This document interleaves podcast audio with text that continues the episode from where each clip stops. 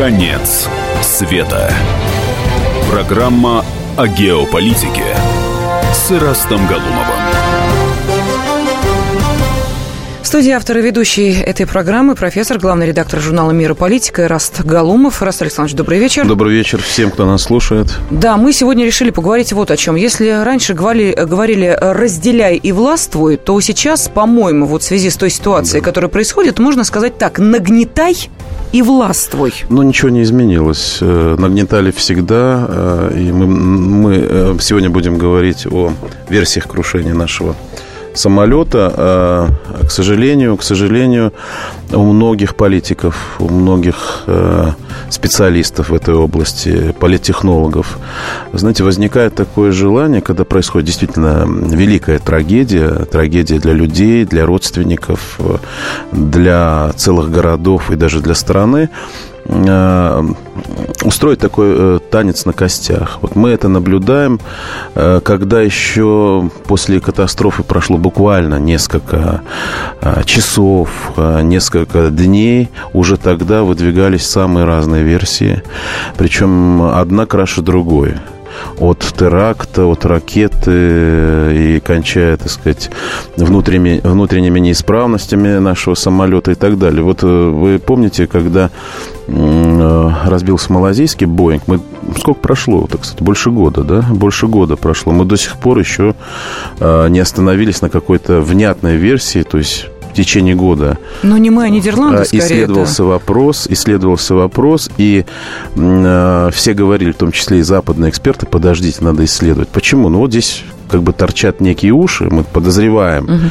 что э, это вот такая информационная блокада малазийского Боинга была связана с тем, что там э, не те были виновными в крушении этого самолета, не те, кого как бы назначил Запад или хотел назначить. В результате а, сейчас эта информация, как бы, знаете, так растворяется в информационном потоке, и уже прошло столько времени, что не сильно-то интересно и не будоражит она наши умы.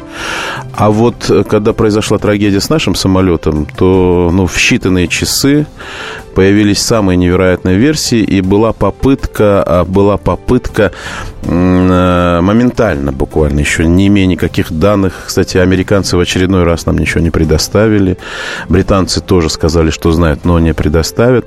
Была попытка показать, что это террористический акт, и это не просто террористический акт, это месть. Угу месть России за а, авианалеты, которые мы осуществляем, а, оказывая помощь а, сирийскому правительству. И эта месть, знаете, косвенно тень сразу падает на нашего президента, который, верховный главнокомандующий, который принимал эти геополитические и стратегические решения.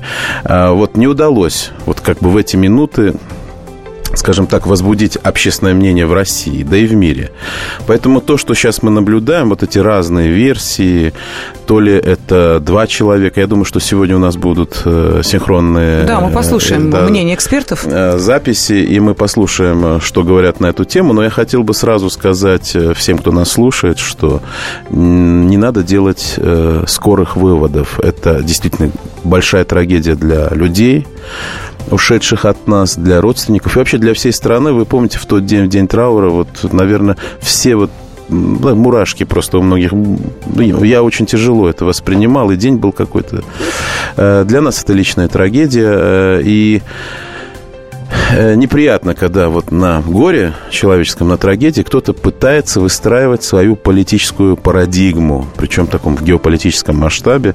Такие попытки будут делаться еще и еще. То есть нам активно сейчас пытаются подбрасывать и разрабатывать, и якобы имеющиеся доказательства не предоставлять о том, что это теракт. Это забота о безопасности россиян или это э, игра... Нет, ничего общего с заботой угу. о безопасности. Это как раз та самая информационная политическая игра, которая не останавливалась. Она продолжается. Украина, Сирия, террористические акты. Э, это большая, большая информационная игра, где есть элементы заговора, о которых мы говорили, mm говорили в прошлых программах, где есть интересы крупного капитала, где есть интересы крупных государств, игроков на геополитическом рынке. Ну и давайте мы сейчас пройдемся по всем этим версиям, тем более, что у нас есть для этого и возможность, и время. Я думаю, что мы еще послушаем телефонные звонки. Безусловно. Это было бы здорово, если бы э, наши э, слушатели подключились активно к нашему обсуждению. Да, мы вот с Растом Александровичем сейчас обсуждаем то, что та версия, которая на данный момент вот почему-то вышла на первые планы, кажется приоритетной, версия теракта и влияние неких сил на эту ситуацию, ее не только активно обсуждают, но и активно поддерживают. Вот как вы считаете, все-таки в данной ситуации можно ли говорить, что эта версия такой фрагмент информационной войны? Пожалуйста, телефон прямого эфира 8 800 200 ровно 9702. 8 800 200 ровно 9702. И ждем ваших смс-сообщений. Вы их можете отправлять на короткий номер 2420, не забыв вначале написать РКП. Но вы знаете, Раст Александрович, самое интересное то, что вот э, данной версии, ну, если это действительно э, часть информационной войны, ведь э, отлично э, убивают, что называется, двух зайцев. С одной стороны вредят России, с другой стороны вредят Египту, потому что ему грозят пальчиком и говорят, посмотрите, будете дружить с Россией, и вам тоже будет не очень хорошо. Именно поэтому возникает версия, что это некий внутренний, внутреннее дело Египта, где по-прежнему идет определенное сражение между братьями-мусульманами, ну и, соответственно, нынешней египетской властью. Вот эту версию нам сейчас в том числе и прокомментирует исламовед Дмитрий Микульский братья-мусульмане действительно подобные позиции занимают. Но, в принципе, это возможно. Дестабилизировать обстановку в Египте, ловить рыбку в, в мутной воде, в условиях дестабилизации, постараться вновь прийти к власти. Но к тому же, ведь туристическая отрасль – это одна из отраслей основных в экономике Египта. Вот видите, Россияне перестали летать, англичане, французы. Ну вот, пожалуйста, египтяне беспокоятся. Конечно, туристический бизнес страдает понимаете, терпит убытки, теряются рабочие места. Ситуация по части безработицы в Египте испокон веков непростая очень. Но, конечно, это все дестабилизирует ситуацию в стране.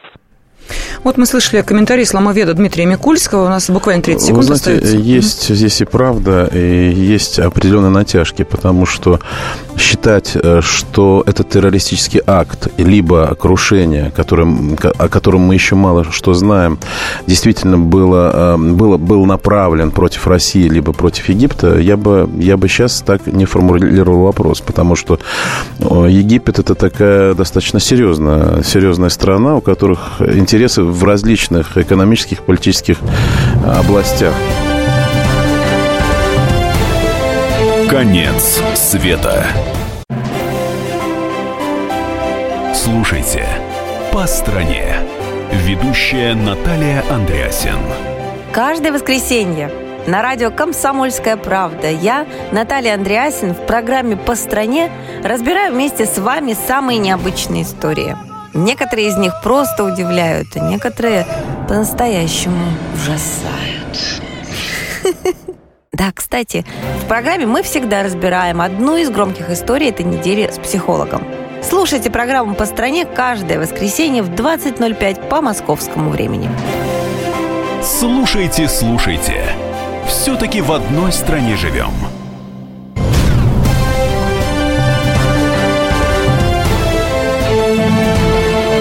Конец света. Программа о геополитике с Ирастом Галумовым. В студии профессор и главный редактор журнала «Мира. Политика» Ираст Галумов. Ну, то, Ираст да, мы продолжаем тему, мы уже и новости. Да, видите, еще одна новая версия прибавляется о том, что небольшая бомба была в районе там, бака с горючим. А, я в это все не верю. Я думаю, что это все информационные бросы, и мы должны Э, очень спокойно э, и вдумчиво относиться к этой информации. Эта информация, если вы вот обращаете, так сказать, внимание на весь информационный фонд, который разворачивается вокруг этого террористического акта, то он, конечно, связан как бы с теми угрозами, которые сейчас э, подвергает себе Россия. То есть в России вот вчера или позавчера была, так сказать, вброс какой-то блогерский вброс о том, что детей нельзя пускать в школу.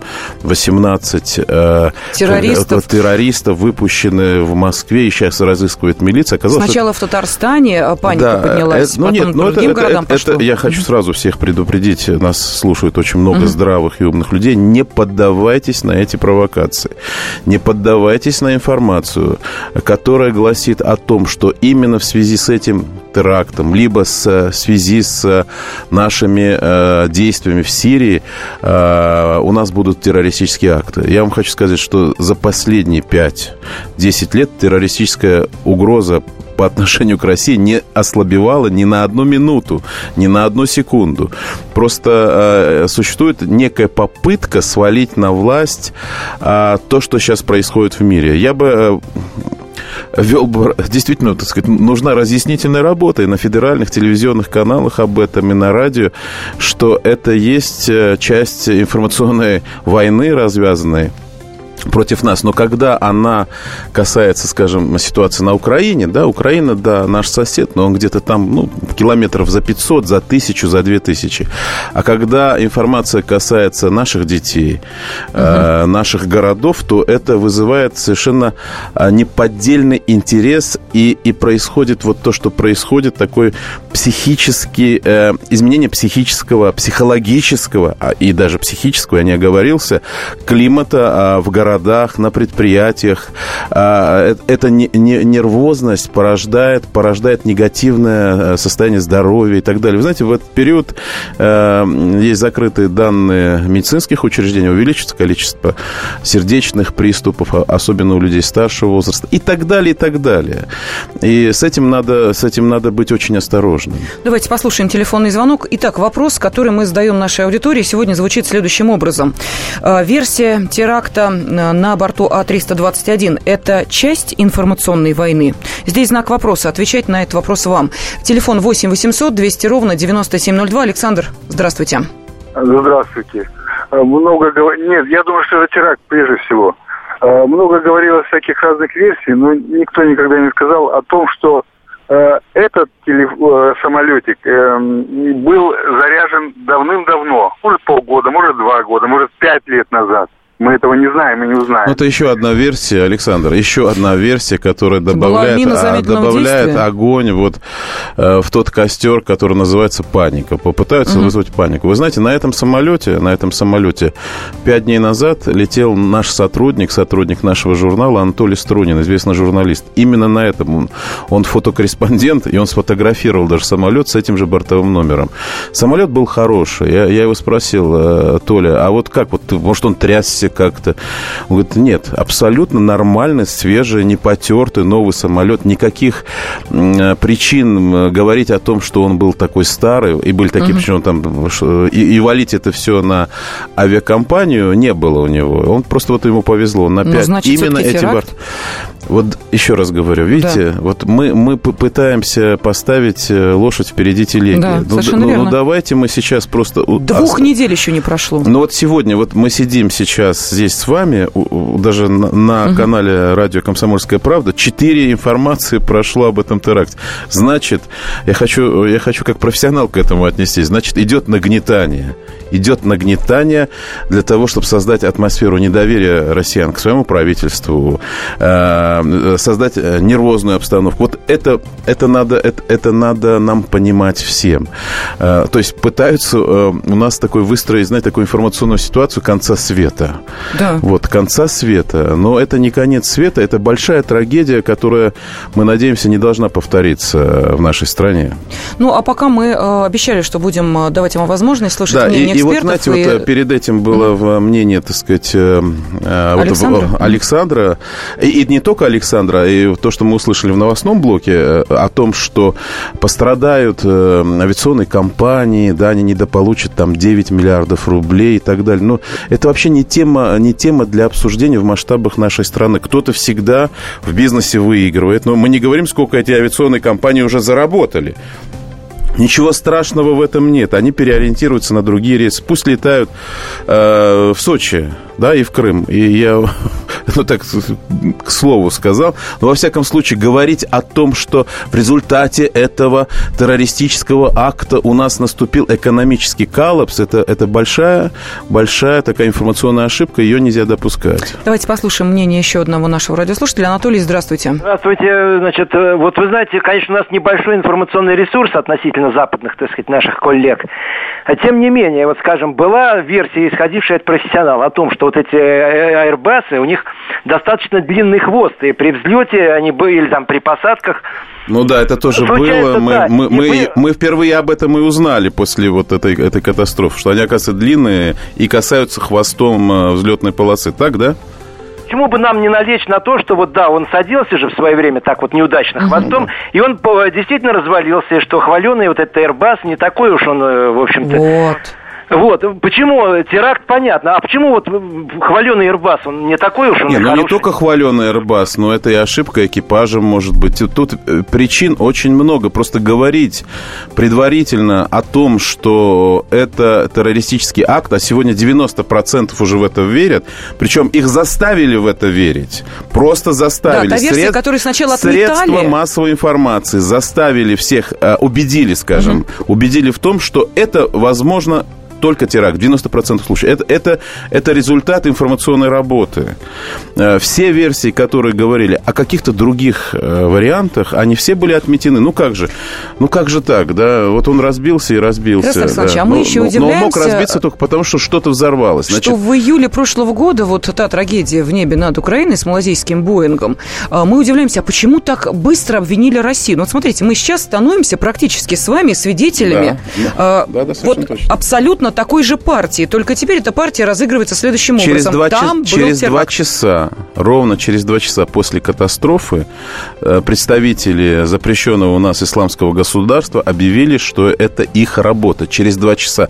Вы понимаете, что это подготовленная информация, угу. что это работают профессионалы. И э, в интернете появился ролик, э, в Ютьюбе появился ролик о том, как сбивают самолет. Естественно, это ролик был совершенно из другой оперы, но о том, что э, эта информация э, является вбросом, о том, что эта информация является фейковой, э, было видно с самого начала. Посмотрите, как ведут себя там американские спецслужбы или английские. Они говорят, да, у нас есть информация. Вот если сейчас посмотреть э, очередность вот этого информаци... информационного потока, мы поймем, что там даже были противоречия. Они говорили одно, потом говорили второе, потом третье. Вот сегодня мы с вами услышали четыре версии уже. А полчаса назад о том, что это еще маленькая бомбочка, которая взорвалась возле бензобака. Вот, вот это, э, это, это и есть э, эм, элементы информационной войны. Да, но тем не менее, давайте послушаем версию еще и нашего эксперта, директор Центра изучения стран Ближнего Востока и Центральной Азии, как раз и прокомментировал э, еще одну версию, что в этом преступлении могли принимать участие и синайские группировки террористов. Этот теракт и совершил одна из этих группировок или Ансар Аль-Бейт Аль-Магдис или Вилаят и Синай. Антироссийский акт, вне всякого сомнения, показать, что вот э, в ответ на наше участие на стороне Башара Асада в войне в Сирии против России. Ну и, конечно, подорвать устои Фатаха Аль-Сиси, который воюет вместе с ним, потому что туризм приносит значительную часть денег. Ну и третья составляющая. Нельзя думать, что кто-то из центра, с какого-то там, с Масулы или с Араки, значит, руководство дал ему команду. Это такие, эти исламские государства превращаются, кроме всего прочего, в некий бренд, как в свое время превратились Аль-Каида, да? Поэтому это показатель, что вот мы такие серьезные среди всех террористических группировок в состоянии совершить такой очень серьезный гипер, э, достаточно крупный теракт. Вот это три, три момента.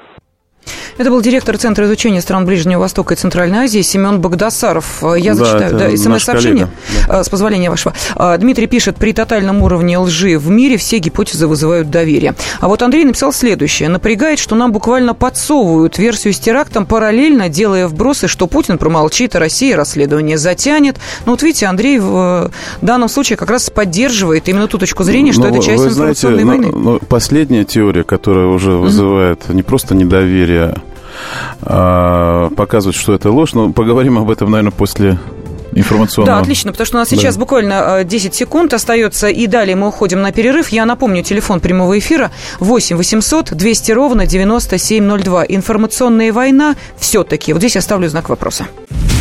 Меня зовут Александр Яковлев. Меня зовут Евгений Арсюхин. У нас есть к вам убедительная просьба. Ни в коем случае не включайте радио «Комсомольская правда». В понедельник в 6 вечера. Но если вы все-таки решитесь это сделать, то вы услышите.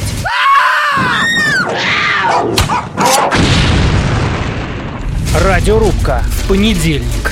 В 18.05.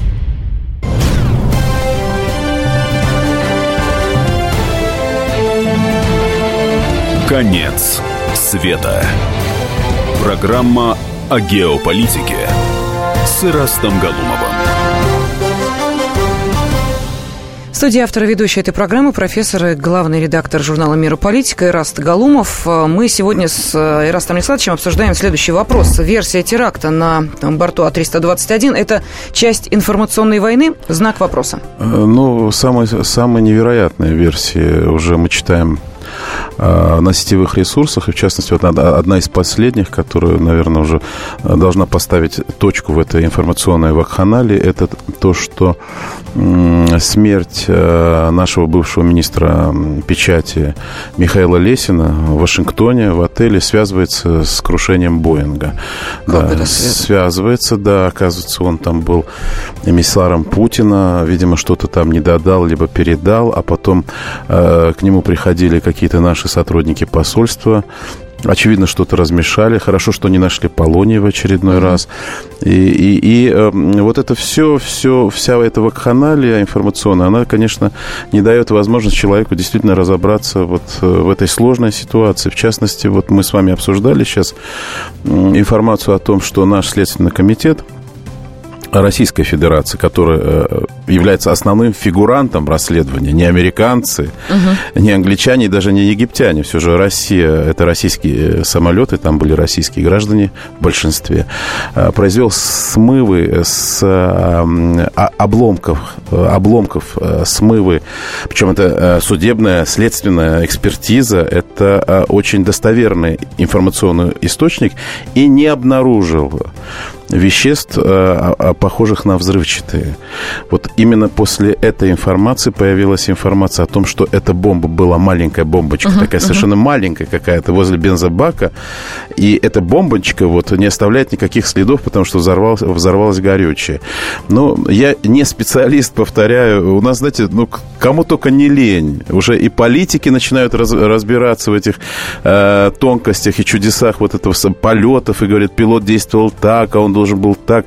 Но давайте э, все же дадим возможность нашему государственному комитету, нашим следственным органам провести, э, провести эту проверку, а, сопоставить все версии, а, положить их на бумагу и дайте хотя бы, ну, ну, мы полтора года ждали малазийский Боинг, но дайте хотя бы несколько месяцев поработать в этом направлении для того, чтобы действительно определить виновных, для того, чтобы дать э, достоверную информацию, прежде всего, родственникам погибших, родственникам, потом гражданам гражданам России и уже тогда выйти на информационный поток э, зарубежных государств. Вы понимаете, в чем беда? Дело в том, что мы всю информацию, вот сегодня, если вы открываете э, Яндекс, ну, Яндекс и Mail.ru, наши основные источники uh-huh. информационные, мы с ними живем. Если вы их открываете, то вы видите, э, вот я могу читать, ИГИЛ Э, распространил э, видео с угрозами устроить теракты в России. Да, Я прямо сейчас да, читаю. Да. Вы знаете, чья это информация?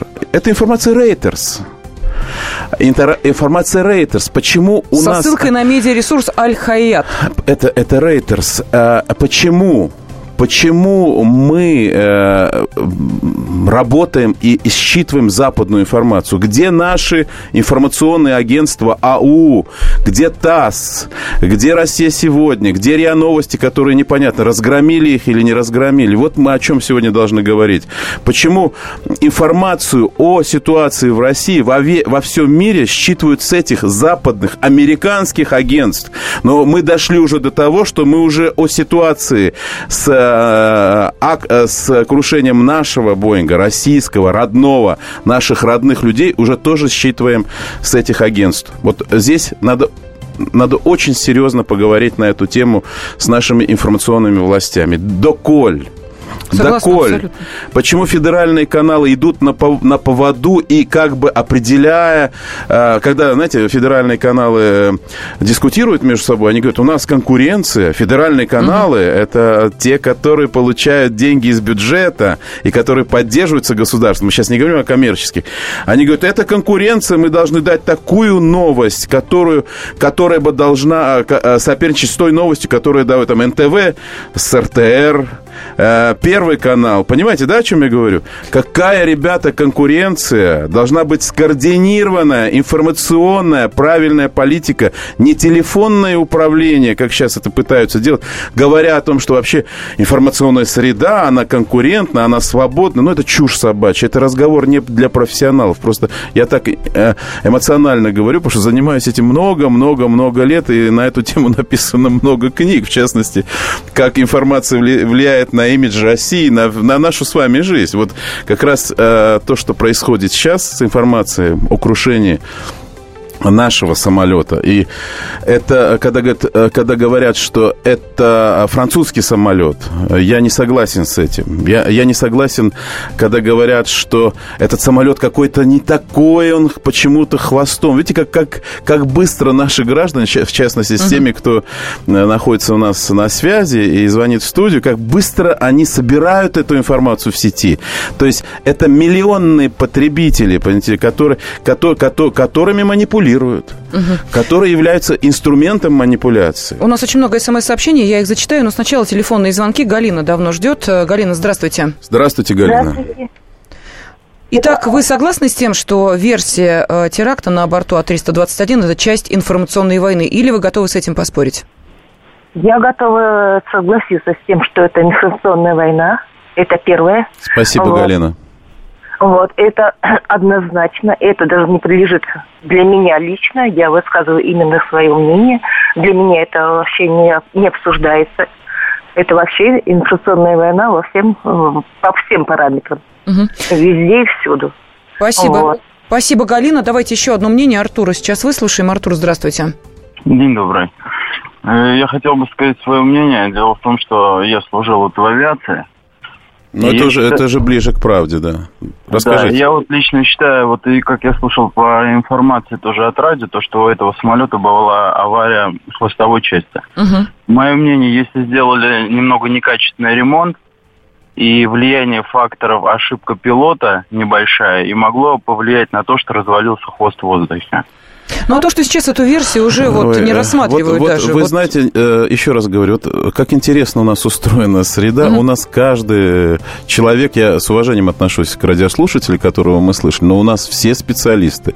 Если он даже служил там где-то в авиации, подносил там какой-то ящичек в нужный момент, и делать вывод о том, что из-за хвоста, этот вывод сделан исключительно из той информации, которая появилась в сети, и вдруг все вспомнили, что они служили, а многие даже вспоминают, что они даже летали самолетами Airbus, мы все летали этими самолетами. И этими удлиненными летали, и с этими хвостами, и вдруг теперь вот когда мы будем садиться в самолет, мы все будем так поглядывать на хвост, не заденет ли пилот.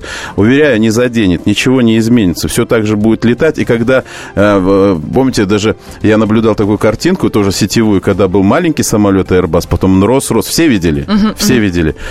Но вы- неужели вы думаете, что компания Airbus будет э, рисковать э, своими пассажирами за счет того, что они делают более длинные, более емкие самолеты? Ну, это чушь, извините.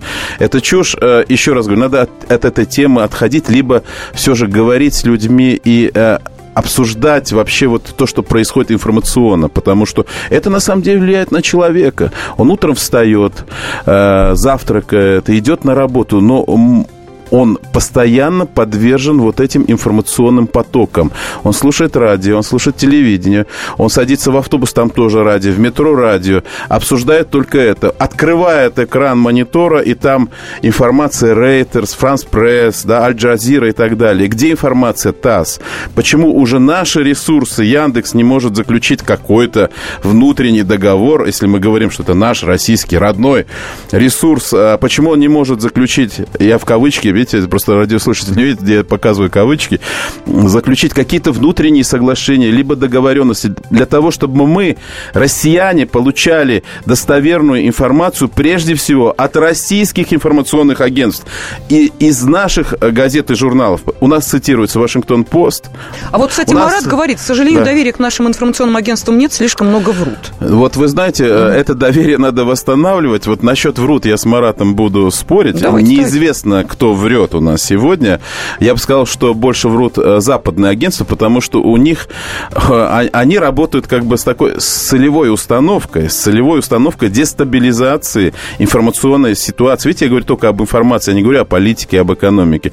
Дестабилизация информационной ситуации в России, которая является базой для всего, что происходит впоследствии и экономики, и политики, и, и, и социальной сферы, и так далее, и так далее. Вы знаете, что э, исследования показывают, что основным, э, основным потребителем вот этой информации, основным, основной целевой аудиторией является молодежь молодежь, которая еще не понимает угу. всего. Да, Она точно. очень восприимчива, но молодежь является фактором дестабилизации политической, экономической ситуации в любой стране. И, и это американцы знают. Они поднимали молодежь на Майдане, а они пытаются сегодня а, воздействовать на российскую молодежь. Ну вот каким образом, мы обязательно об этом поговорим буквально через 4 э, минуты. И телефон прямого эфира 8 800 200 ровно 9702 в вашем распоряжении. Как не пропустить важные новости? Установите на свой смартфон приложение «Радио Комсомольская правда». Слушайте в любой точке мира. Актуальные новости, интервью, профессиональные комментарии. Удобное приложение для важной информации. Доступны версии для iOS и Android. Радио «Комсомольская правда». В вашем мобильном.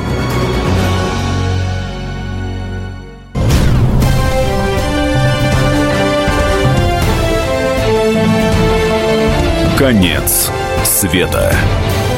Программа о геополитике с Ирастом Галумовым. В студии автора ведущей этой программы профессор и главный редактор журнала «Мира политика» Ираст Галумов. Ираст Александрович, позвольте, я зачитаю смс-сообщение, да, а потом мы продолжим, да. потому что тема молодежи, мне кажется, вот она должна быть Молодежь важной. и информационная война. Да, да. но сначала э, смс-сообщение мы спрашивали, вот э, трагедия с э, крушением А-321, и версия теракта, которая сейчас зарубежными СМИ преподносится как приоритетная, а часть ли это информационной войны. Вот что отвечают наши радиослушатели. Если бы этот самолет упал, например, где-то в Сибири, то разговоров о теракте было бы меньше. Ссылались бы на русское раздолбайство или технику. А он упал в Египте, где есть ячейки исламского государства и так далее. Упал через месяц после начала нашей операции в Сирии. Вот такое смс-сообщение. Михаил пишет. Один из пентагоновских генералов однажды заявил, что США отныне рассматривают войну с использованием информации, в том числе и в интернете, наравне с полем битвы в воздухе, ну, на дав... земле, конечно, на море конечно. и в космосе. Это давно вот, об этом, да, не об этом давно сказано. А, да, действительно, мы говорим сегодня об информационной атаке, которая была усилена в связи вот с событиями э, над Синаем.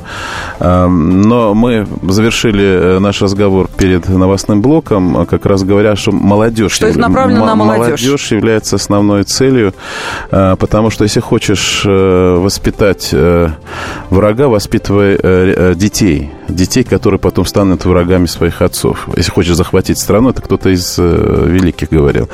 Мы наблюдаем такую картину в России, и главная информационная атака сегодня является высшее учебное заведение. Высшее учебное заведение, там сегодня идет формирование так называемых новых свободных демократических людей, но под такой конвой конвой свободы э, под, под э, такими действительно хорошими, правильными разговорами о выборе профессии, о том, что э, Россия является составной частью мира, и мы должны дружить со всеми странами. Это никто не опровергает, это совершенно точно. Об этом говорит наш президент, и мы с вами.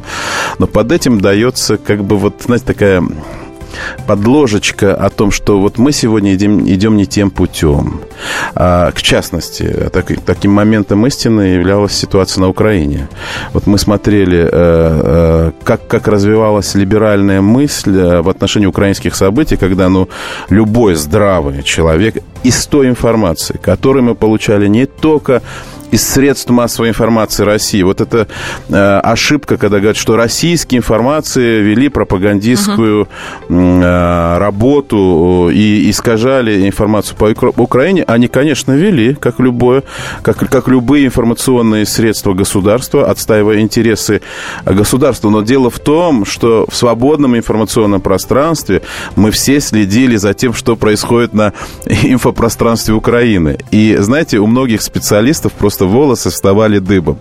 Вот э, я как э, человек, изучающий очень много лет э, тему коммуника коммуникации, средств массовой информации и так далее, скажу, что Украина, Украина вообще изменила, изменила абсолютно все, все наши наработки, которые были до Украины. То есть, если в определенном информационном потоке 80% всегда, всегда была некая достоверная информация, а 20% мы избавлялись, ну, может быть, чуть больше, чуть меньше, то в украинских событиях у нас 80% появилась недостоверная информация, а по сути лжи. Это той лжи, которая формировалась э, специалистами э, на Украине, информационщиками, э, которая контролировалась специалистами специалистами из Соединенных Штатов Америки. А, и, и, это не скрывают американцы. Это не является предметом какого-то как, какого тайного сговора. Американцы там до сих пор э, э, разруливают вот, это, вот эту информацию, но элемент зомбирования, я сегодня просто дискутировал со, со своими коллегами, в том числе американцами, на эту тему, они, они подтверждают все. Угу. Элемент зомбирования украинского населения, он превзошел все возможные и невозможные нормы, э, нормативы, мотивы и, и уровень. Потому что те, кто занимается информацией, понимают, что вот такие э, жесткие информационные э, программы, как, какие э, применялись на Украине, они долго не держатся. То есть они могут изменить общественное мнение на какой-то короткий период э, времени, как бы, э, знаете, как вспышка, которая, uh-huh, uh-huh. вот вспышка сейчас произойдет здесь, и вы потеряете зрение uh-huh. на несколько секунд, а потом зрение вам вернется. Вот то же самое произошло на Украине. Вы знаете, мы звонили туда, на Украину, и вот я, у меня очень много друзей там, у меня очень много знакомых, знакомых, э, партнеров по бизнесу. И вдруг в течение двух-трех месяцев после Майдана, когда начались уже события обостряться, они, э, люди, которых я знал много лет, они говорят, вы враги, вы на нас напали. Я говорю, ребята, вы что там, Василий? Ну что ты говоришь мне? Ну мы давай обсудим эту тему. Нет, нет, это был как раз... Причем люди достаточно э, пассионарные. Вы знаете, вот за два года ситуация изменилась. То есть сошел вот этот вот а, с глаз а, туман. Вот недавно я встречался с а, своими друзьями бывшими из Киева. Они приехали извиняться.